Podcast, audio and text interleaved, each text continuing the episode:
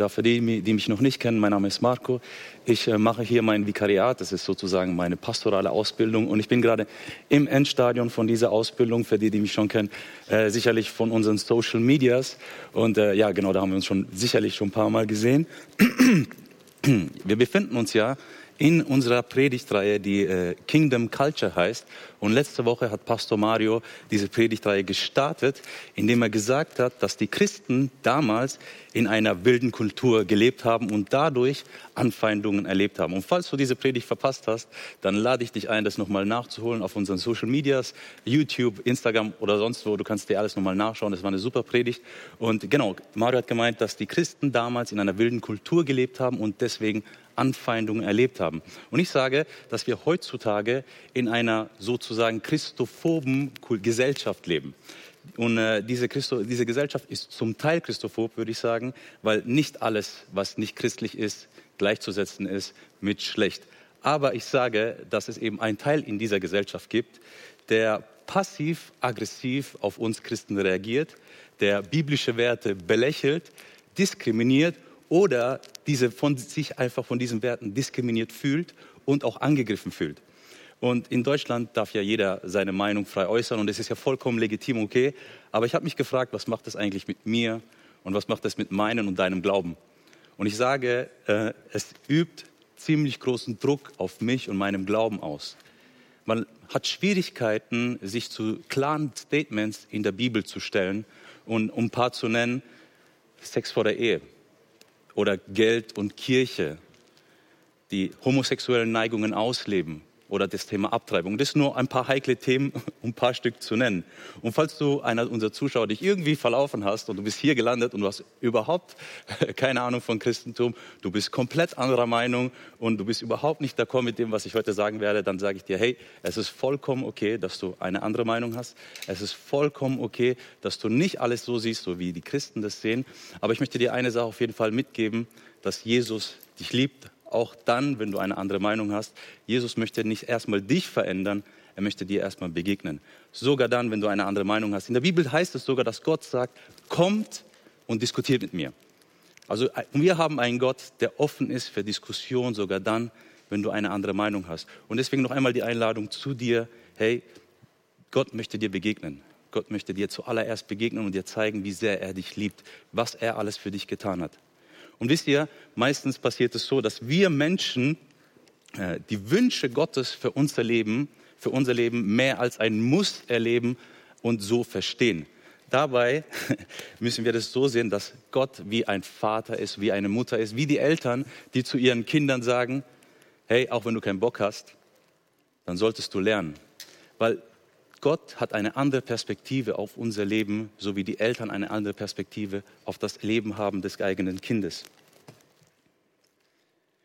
Und bei Gott ist es so ähnlich, ja. Äh, die Eltern können die Kinder nicht zwingen, irgendwas zu tun. Und genauso zwingt Gott uns zu gar nichts. Wir sind frei, wir dürfen frei entscheiden. Aber als Christ haben wir eines Tages eine freie Entscheidung getroffen und gesagt, Jesus, ich gebe dir mein Leben.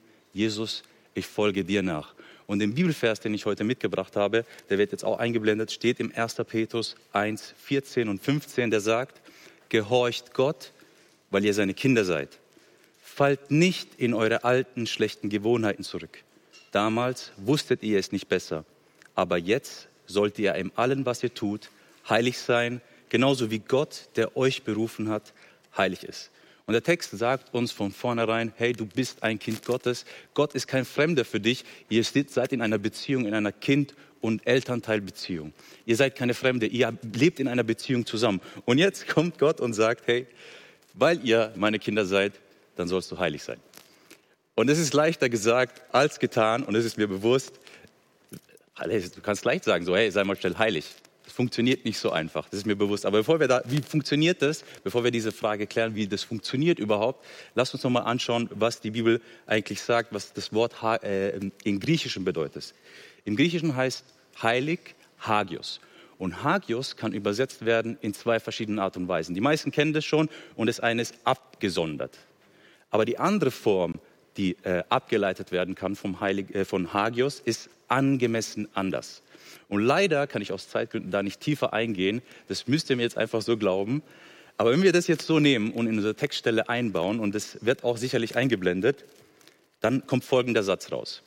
Aber jetzt sollt ihr im allen, was ihr tut, angemessen anders sein. Genauso wie Gott, der euch berufen hat, angemessen anders ist. Heilig sein heißt also nichts anderes als anders sein. So anders sein wie Gott. Und jetzt die Frage, wo und wie soll ich überhaupt anders sein? Und in der Bibel kommt ganz oft vor, dass, dass die Bibel davon spricht, wir sollen in unseren Herzen und in unseren Gedanken verändert werden von Gott.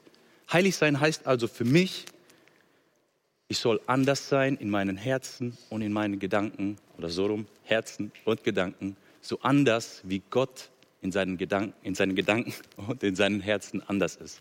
Weil die Sache ist die, es geht darum, in etwas hineinzuwachsen, was man eigentlich schon ist. Die Bibel spricht uns ganz oft zu, ihr seid heilig. Und ich, mir ist bewusst, dass trotz diesem Zuspruch wir in einer Spannung leben zwischen Realität und Gottes Wunsch für unser Leben. Weil ganz ehrlich, Dinge wie Neid, Eifersucht, Unvergebenheit, Ungerechtigkeit, Egoismus, Rassismus, das sind alle Dinge, die sind im Herzen des Menschen irgendwie drin, weil ich kann mein Menschsein nicht leugnen. Ich kann mein Menschsein nicht ablegen. Und Menschsein ist immer mit Sünde verbunden. Und jetzt kommt Gott genau zu einem solchen Menschen wie mir und vielleicht auch dir, wenn du dich auch so siehst, und sagt, hey, sei heilig. Da sagt mir einfach so, hey Marco, sei mal heilig. Ganz schnell gesagt. Und ich finde, dass Gott da die Messlatte ziemlich hoch anlegt. Es ist leichter gesagt als getan. Weil wie bekomme ich sowas hin? Was ich ja eigentlich schon zugesprochen habe, zugesprochen bekommen habe. Und wenn der Mensch nämlich versucht, heilig zu sein, dann wage ich stark zu behaupten, dass es ein Projekt ist, das nur schiefgehen kann. Weil es gibt zwei Ausgänge sozusagen. Entweder du bist ein religiöser Fundamentalist, der eine schöne, heilige Fassade aufbaut, aber dann innerlich so schizophren von seiner Spannung irgendwie aufgelöst, also ja, irgendwie kämpft, weil er lebt in Realität und an äh, Erwartungen, religiösen Erwartungen, die er einfach nicht erfüllen kann. Oder du bist so ein Realist oder du bist so enttäuscht von dir selber, weil du dich selber immer wieder äh, gesehen hast, dass du gescheitert, gescheitert bist und Fehler gemacht hast, dass du gesagt, dass du dir selber sagst, hey, ich habe überhaupt keinen Bock mehr, mich da reinzuhauen. Ich habe überhaupt keine Lust mehr. Ich bleibe so, wie ich bin. Wenn ein Mensch versucht, auf einem menschlichen Weg heilig zu sein, dann hat es kein gutes Ende. Wir können nämlich etwas, was Gott herstellt, nicht menschlich irgendwie nachmachen. Das können wir nicht. Wir schaffen das nicht. Was, was sollen wir stattdessen tun? Und vor allen Dingen, das ist noch eine wichtige Sache, die ich euch mitgeben will, zwing dich nicht selbst, irgendwelchen Gesetze einzuhalten oder sonst was. Oder noch schlimmer ist, setz andere Leute nicht unter Druck, weil du irgendwie versuchst, irgendwas Heiliges aufzubauen, was von außen irgendwie äh, ja, dargestellt werden soll. Das bringt nämlich gar nichts. Was sollen wir stattdessen tun? Stattdessen machen wir eine Sache, wir suchen Gott, wir suchen Jesus und wir laden ihn ein, unser Herz und unsere Gedanken zu verändern von ihm. Denn das, was wir brauchen, um heilig zu sein, das, was wir brauchen, um anders zu sein, ist Jesus. Damals haben wir Jesus gebraucht, heute brauchen wir Jesus und morgen brauchen wir Jesus. Weil ich sage, so wie wir die Erlösung nicht irgendwie selbstständig erarbeiten konnten als Menschen, um errettet zu werden, genauso wenig können wir die Heiligung nicht selbstständig erarbeiten. Wir brauchen auch da Jesus, wir brauchen auch da Gott in unserem Leben. Ich brauche Jesus, weil ich ohne ihn nicht kann. Und ich sage, ich möchte mit Jesus unterwegs sein. Ich möchte von Jesus mein Innerstes verändern lassen. Ich möchte verstehen, was das Leben aus seiner Perspektive ist. Ich möchte seine Korrektur annehmen. Ich möchte seine Gnade annehmen. Ich möchte seine Anweisungen annehmen, wenn er mir sagt, wo es lang geht und wo es nicht lang geht. Ich möchte vergängliche Dinge loslassen und nach ewigen Dingen mich ausstrecken. Ich möchte loslassen, mich lossagen von der Kultur dieser Gesellschaft und versuchen, so gut es geht, in der Kultur des Himmels, in der Kingdom Culture zu leben. Und wie sieht Gottes Reden in solchen Situationen aus? Wenn ich mit Jesus, wenn ich mit Gott unterwegs bin, dann kann Folgendes passieren. Du bist gerade dabei, ich weiß nicht, ob man das so sagen darf, an Scheiße zu bauen. Jetzt habe ich es gesagt. Du bist gerade dabei, Scheiße zu bauen und Gott spricht zu dir, weil du mit ihm unterwegs bist und sagt dir, hey, was machst denn du da gerade eigentlich? Oder Gott, du bist irgendwie in einer random Situation und Gott kommt zu dir und zeigt dir eine Person vor deinen Augen und dann sagt er dir, hey, kennst du noch die Person? Erinnerst du dich noch an die? Da ist noch Unvergebenheit in deinem Herzen. Oder, kommt, oder Gott kommt zu dir, du sitzt auf deinem Wohnzimmer, denkst an nichts Besseres und Gott spricht zu dir und sagt, hey, wie sieht es eigentlich aus mit dem Geld, mit dem Zehnten? Wollen wir diese Sache mal angehen? Oder Gott kommt zu dir, während du auf einer Seite bist, wo du eigentlich nicht sein solltest und sagt zu dir, hey, du solltest da eigentlich nicht sein. Vielleicht suchst du dir da ein bisschen Hilfe. Oder Gott kommt zu dir und sagt zu dir, hey, sieh nicht so auf diesen Menschen herab, weil ich liebe ihn genauso sehr wie dich. Oder Gott kommt zu dir und sagt, hey, ich möchte Zeit mit dir verbringen, weil ich dich liebe. Ich möchte Zeit mit dir verbringen, weil ich dich liebe. Oder Gott kommt zu dir und sagt, wieso bist du eigentlich so auf deine Schwester oder auf deinen Bruder neidisch und eifersüchtig? Du bist doch genauso wertvoll.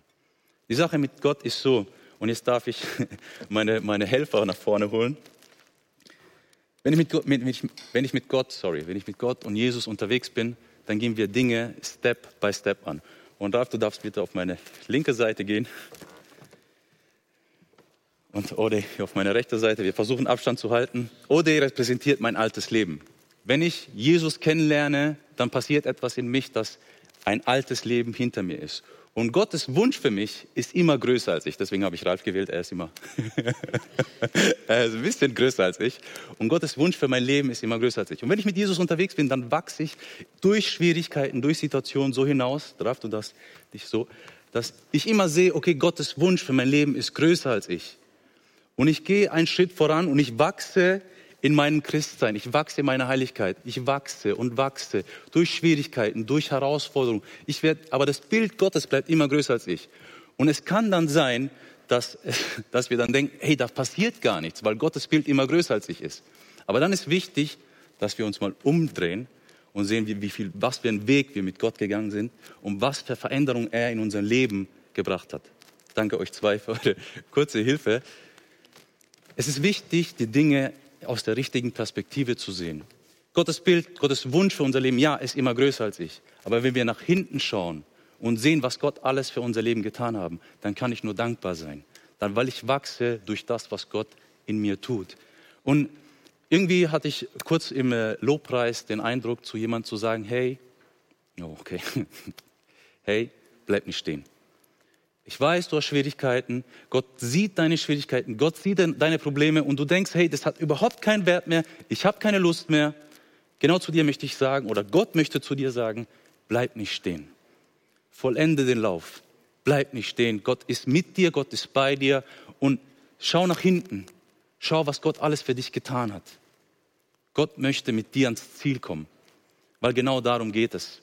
Es geht eigentlich bei der ganzen Sache darum, dass wir mit Gott unterwegs sind und, in, und das Leben, was Gott eigentlich schon in uns hineingelegt hat, und das ist die Ewigkeit. Letzte Woche hat Mario gesagt, dass die Christen Anfeindungen erlebt haben, weil sie eine andere Kultur leben. Und die Kultur, in der wir leben, als Christen, ist die Kultur des Himmels, die Kultur der Ewigkeit. Und genau das möchten wir tun. Wir möchten da hineinwachsen in diese Ewigkeit. Wir möchten Dinge loslassen, die uns vielleicht an Vergänglichkeit anhalten und festhalten, möchten uns nach denen ausstrecken, was im Himmel ist und was, im Heilig, was, was ewig ist.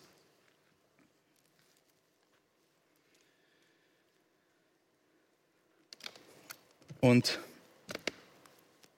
ich möchte jetzt noch mal ganz bewusst Jesus einladen, weil ich erkannt habe, ohne Jesus funktioniert gar nichts. Und deswegen lasst uns nochmal, egal ob du das zum ersten Mal machst, ob du das zum 40. Mal machst oder ob du 100 Jahre im Glauben bist, lasst uns noch einmal ganz bewusst Jesus in unser Herz einladen, in unser Leben einladen und ihm erlauben, unser Innerstes zu verändern, unser Herz und unsere Gedanken zu verändern. Deswegen beten wir gemeinsam unser Gebet. Vater im Himmel, danke, dass du mich liebst. Danke, dass du dich für mich entschieden hast.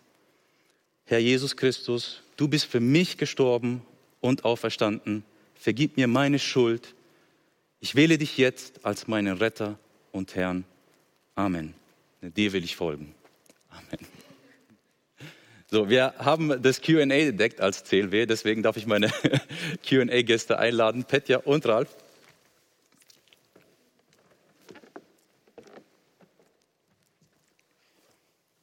Schön, äh, dass ihr zwei hier seid. Und äh, genau, wir haben vorher ein bisschen gesprochen, uns äh, äh, ja auch unterhalten. Und ihr habt ja den Predigtvers für euch auf eine ganz besondere Art und Weise erlebt. Und äh, was war denn eigentlich eure Geschichte dahinter? Ja, unsere Geschichte, sie war nicht so wie in einem Bilderbuch äh, und kein christliches Bilderbuch und auch nicht wie in einem romantischen Hollywood-Film. Ähm, wir sind ja sehr unterschiedlich, Ralf und ich. Ich bin eher so sehr emotional und impulsiv und er ist ein sachlicher Typ. Und äh, als wir damals äh, den äh, E-Kurs äh, besucht haben. Ich denke, hätte der Pastor ein bisschen tiefer reingeguckt in unsere Persönlichkeit, in unseren Hintergrund, mhm. kulturell, kultureller Hintergrund, hätte er vermutlich davon abgeraten oder hätte uns zumindest schon mitgegeben, ja, also das wird schon sehr explosiv sein mit euch beiden. Kann ich verstehen. genau, ja. Gleichzeitig ähm, haben wir schon auch sehr stark da Gottes Reden empfunden und auch seine Vision gesehen, dass er uns beide sieht, gemeinsam sieht und dass er auch einen Plan für unser Leben und für uns gemeinsam hat. Okay. Ja, und mit all dieser Unterschiedlichkeit sind wir dann äh, in unsere Ehe gestartet die erste große Herausforderung kam eigentlich Ende im Dezember 1999 mit der Geburt unseres ersten Kindes. Das war als Traum geplant. Das war erstmal ein Albtraum, die Geburt mit 34 Stunden und dann Kaiserschnitt. Die Petja hat sich von mir verraten gefühlt in dieser ganzen Geburt, in der Abstimmung, in Diskussionen mit den Ärzten, wo es auch echt auf Messers Schneide stand. Und die folgenden Wochen, das war wirklich der Horror. Da haben wir uns auf unserer wackeligen Basis sehr verkracht. Am Anfang habe ich noch christlich reagiert mit Verständnis und Vergebung. Irgendwann habe ich gesagt, die ist ja völlig daneben, die ist ja unberechenbar, die ist sowas von unfair. Und ja, ich habe angefangen, mich zuzumachen. Ich habe auch angefangen, ähm, so boah, innerlich zu schwören, hey, ähm, ich lasse dich einfach an mein Innerstes nicht mehr ran. Ich schließe dich da aus Dingen in meinem Leben aus. Ich lasse mich von dir nicht mehr verletzen, weil du einfach so bist. Mhm. Und ja, das war dann der, die erste Prüfung, der erste Tiefschlag. Und das ging dann eigentlich über Jahre so weiter. Und auf der einen Seite, wir waren gute CLW-Mitglieder, regelmäßig sonntags im Gottesdienst. Da konntest du nichts von sehen an der Oberfläche. Und innerlich haben wir uns eigentlich in diesen Weg immer tiefer rein, immer wieder Konflikte, die nicht ausgeräumt wurden, wo wir uns auch ja, gegenseitig verletzt haben. Das Ganze aber immer mehr zu einem Verschluss führte und ja, so ein schleichender Weg bergab, der 13 Jahre angehalten hat. Okay. Bis ja im Jahr 2013, das war irgendwann Ende Januar, äh, eine Sa Nacht von Samstag auf Sonntag, das war so der, der, der große Wendepunkt. Ich glaube, es war, boah, möchte ich fast sagen, die schwärzeste Nacht meines Lebens. Ich, die Petja hat mich irgendwann mitten in der Nacht geweckt, weil ich im Schlaf geweint habe. Okay. Und ähm, ich bin eigentlich nicht so der verheulte Typ, mache ich normalerweise nicht. Macht und, kein Mann. ah, und ähm, ja, sie haben mich gefragt, warum? Und ich war ganz ehrlich zu ihr, weil ich sagte, ich, ich bin in dieser Ehe mit dir gefangen. Wir haben hier eigentlich wir haben keine Zukunft mehr. Wir haben uns dann, weiß ich, vier, fünf Stunden bis, bis morgens, bis sonntags morgens durchgestritten. Und eigentlich das Einzige, woran wir uns einig waren, ist, es gibt für uns keine Chance mehr. Die einzige Herausforderung ist, drei Kinder, ne, ähm, mhm. drei, sechs, nee, drei, neun und zwölf waren sie damals. Boah, willst du deinen Kindern das zumuten, eine Scheidung? Also wenn wir, wenn wir ohne Kinder gewesen wären, das wäre sofort, glaube ich. Ähm, aber boah, was, was machst du mit deinen Kindern? Kannst du ihr Leben ruinieren, bloß weil die Eltern das nicht auf die Reihe gekriegt haben? Und ähm, ja, wenn du mich gefragt hättest in dem Augenblick heilig, du sollst heilig sein, ich glaube, ich hätte dir auf die Nase gehauen, weil in mir da war keine Heiligkeit mehr, da war einfach nur noch ähm, Enttäuschung, Wut, Hass auf meine Frau, die das versaut hat. Äh, ich habe gesagt, ich habe mich immer wieder bemüht und du, wenn du nur mitgemacht hättest, wenn du nur deinen Teil ordentlich beigesteuert hättest, dann hätte es auch funktioniert. Und ähm, ja, Sonntagmorgen, meine Frau ähm, dachte, ich bleibe zu Hause. Ich sage, okay, die gute christliche Fassade aufrechterhalten. Ich gehe mit meinen Kindern in den Gottesdienst. Ähm, Du bist der bessere Christ. ich bin der bessere Fassadenchrist, genau. Ähm, ja, bringe meine Kinder in, Kinder in Kindergottesdienst. Da ist jemand bei uns aus der Kleingruppe, die fragt, oh, wo ist denn die Petja? Und ich sage nur salopp, ja, wir haben uns halt gezofft. Und was ich nicht wusste, dass sie ähm, fünf Minuten später eine SMS hatte, wenn ihr reden wollt, dann können wir reden. Und dann kam ich nach Hause und ähm, ja, die Patty hat gesagt, du, wir haben da von der Astrid, die hat uns eingeladen zum Sprechen. Und dann haben wir uns, ich glaube zwei Abende später, haben wir uns abends bei denen im Wohnzimmer eingefunden. Die haben sich die ganze Geschichte mal so lang und breit angehört und war schon, boah, was soll man da menschlich eigentlich zu diesem Desaster noch sagen? Da gibt's, das ist so verfahren, so kaputt, da ist nichts mehr zu holen. Mhm. Und dann sagt Astrids Mann, der Stefan, sagte ein Wort, das hat mich ähm, er sagt, was, was ist eigentlich Gottes Reden zu dieser Situation in deinem Leben? Und ich bin explodiert. Ich habe gesagt, was ist das für eine bescheuerte Frage? Lass mich doch mit so, so einem Mist in Ruhe, gerade in diesem Schlamassel noch. Was sagt Gott dazu? Und ähm, ja, da war meine Frau angestochen, die hat mich so böse angeguckt, hat gesagt, du lügst, du weißt es ganz genau. Weil eigentlich den Wendepunkt des Reden dafür hatte ich von Gott vor, ein Jahr vorher ungefähr hier gehabt im CLW, abends da in einer Veranstaltung, es war kein Wort von jemand anderes, das war, wo Gott direkt zu mir geredet hat und gesagt hat, ja, ich weiß, dass deine Frau manchmal total daneben ist, dass die total schwierig ist, aber das tut nichts zur Sache. Ich verlange von dir, ich will, dass du sie liebst. Und das hatte ich ihr damals ein paar Tage später erzählt. Sie war empört, wie kann Gott sagen, dass ich voll daneben bin manchmal. Und ähm, ja, ich habe da praktisch nichts draus gemacht, ich habe das einfach zur Seite geschoben. Und durch diese Frage, was sagt Gott eigentlich in dieser Situation, sorry, in dieser Kategorie hatte ich schon so lange nicht mehr gedacht. Wir waren einfach so in unserer menschlichen, verfahrenen Situation unterwegs. Hat Gott das aufgewärmt, genau dieses Reden, dass Gott sagt, ja, ich, ich kenne das, aber dein, deine falsche Annahme ist, dass deine Frau erstmal hundertprozentig richtig sein muss. Meine Anforderung an dich ist, dass du sie liebst, dass du da heilig bist. Und äh, ja, so haben wir uns dann da auf den Weg gemacht. Ich habe gesagt, okay, ich treffe diese Entscheidung, auch wenn ich diese Frau nicht mehr liebe, wenn ich sie eigentlich viel, viel mehr Hass für sie empfinde, wenn ich sie eigentlich nicht mehr haben will, keine Perspektive für sie, keine positive Emotion, auf die man da irgendwie hätte aufbauen können. Aber wenn Gott das von mir verlangt, okay, ich bin da einmal gehorsam, ich sage, ich entscheide mich, diese Frau zu lieben, ich entscheide mich, diesen Weg zu gehen und ich war baff, wie schnell dann auf einmal Gefühle, Attraktion, all das auf einmal wiederkommt von jemandem, den du eigentlich total abgeschrieben hast.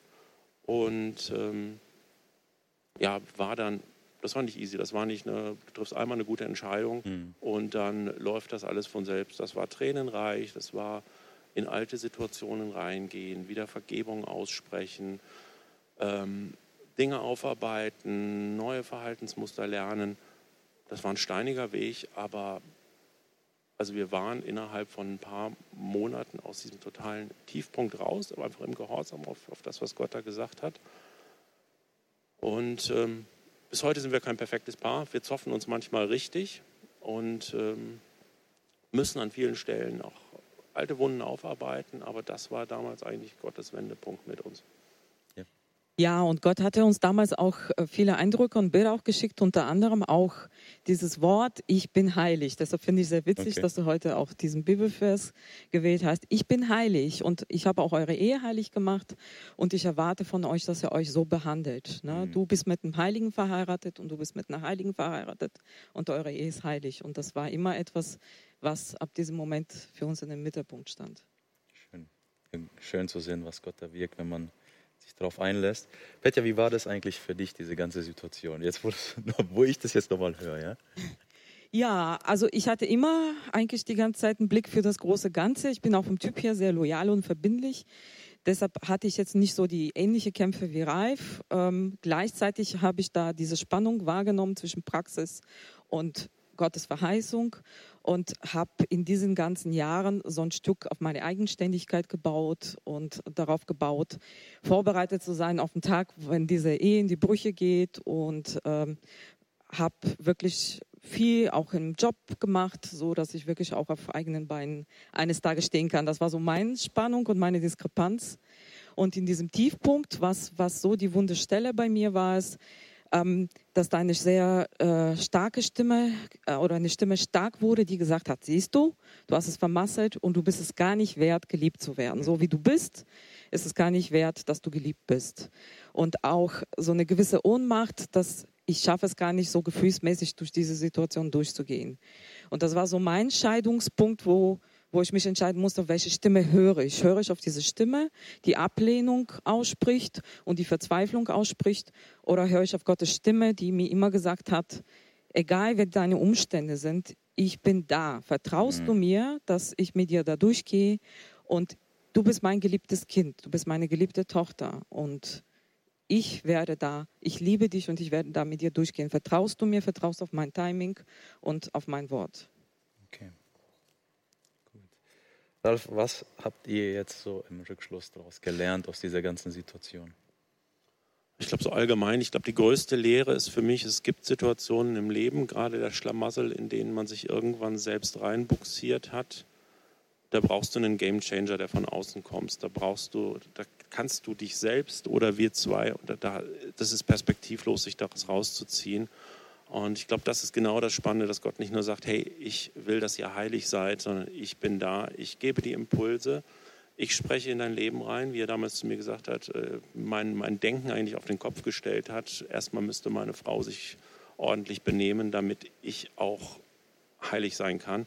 Und Gott sagt, nee, es ist genau andersrum. Ne? Gott spricht unbequeme Dinge in unser Leben rein, ähm, stellt Forderungen auch in unser Leben und das ist total gut für uns, wenn wir uns darauf einlassen. Und dann ist er dabei. Also wir können eigentlich so schwierige Situationen nicht selbst bewältigen, sondern wir brauchen jemanden von außen, sei es Gott, sei es wie in dieser Geschichte Menschen, die nochmal an das erinnern, was Gott gesagt hat, das ansprechen. Ich glaube, diese Kombi aus Hilfe von außen, Gott ist da, Menschen, andere, die Kontakt zu Gott haben und ja, die Veränderungen in uns bewirken, helfen. Und natürlich es geht nicht automatisch. Ich muss auch eine Entscheidung treffen. Ne? Das mhm. war damals wirklich eine Entscheidung zu sagen, ja, ich bin da gehorsam, auch wenn es sich nicht gut anfühlt. Ja, danke erstmal für eure Offenheit. Was möchtet ihr eigentlich den Leuten noch mitgeben? Ja, das Erste ist, lasst das nicht im Verborgenen liegen. Bei uns lag das sehr lange, vor allen Dingen, weil der Reifen so Hemmungen hatte, einfach sich da für andere Menschen zu öffnen, zu sagen, zuzugeben, wir haben Probleme, wir kriegen Sachen nicht auf die Reihe. Lass das nicht zu, dass das so lange dauert. Der Pastor Matthias hat es vor einigen Sonntagen gesagt, wenn eine Sache seit zwei Monaten gärt und ihr keinen Ausweg findet, dann sucht euch Hilfe. Ob das gute Freunde sind, ob das Beratung ist, aber tut es. Sprecht mit Menschen offen und ehrlich darüber, wie es euch geht und wie es in eurer Ehe aussieht. Ja, aber ich glaube auch nicht nur in, in der Ehe, sondern allgemein. Eines, einer unserer größten Ängste ist, was, wenn die Leute erfahren, wie ich eigentlich wirklich bin. Und ich glaube, das so ein bisschen zu überwinden, ist auch eine Sache, die, die euch da geholfen hat. Ne? Dass äh, Menschen, was Menschen über euch denken können, jetzt nicht so wichtig ist, sondern das Wichtige ist, dass Gott an eurer Ehe arbeitet oder an eurem Leben arbeitet. Gut, ich bedanke mich euch zwei für eure Offenheit. Danke, dass ihr so tiefe Einblicke in euer Leben gegeben habt.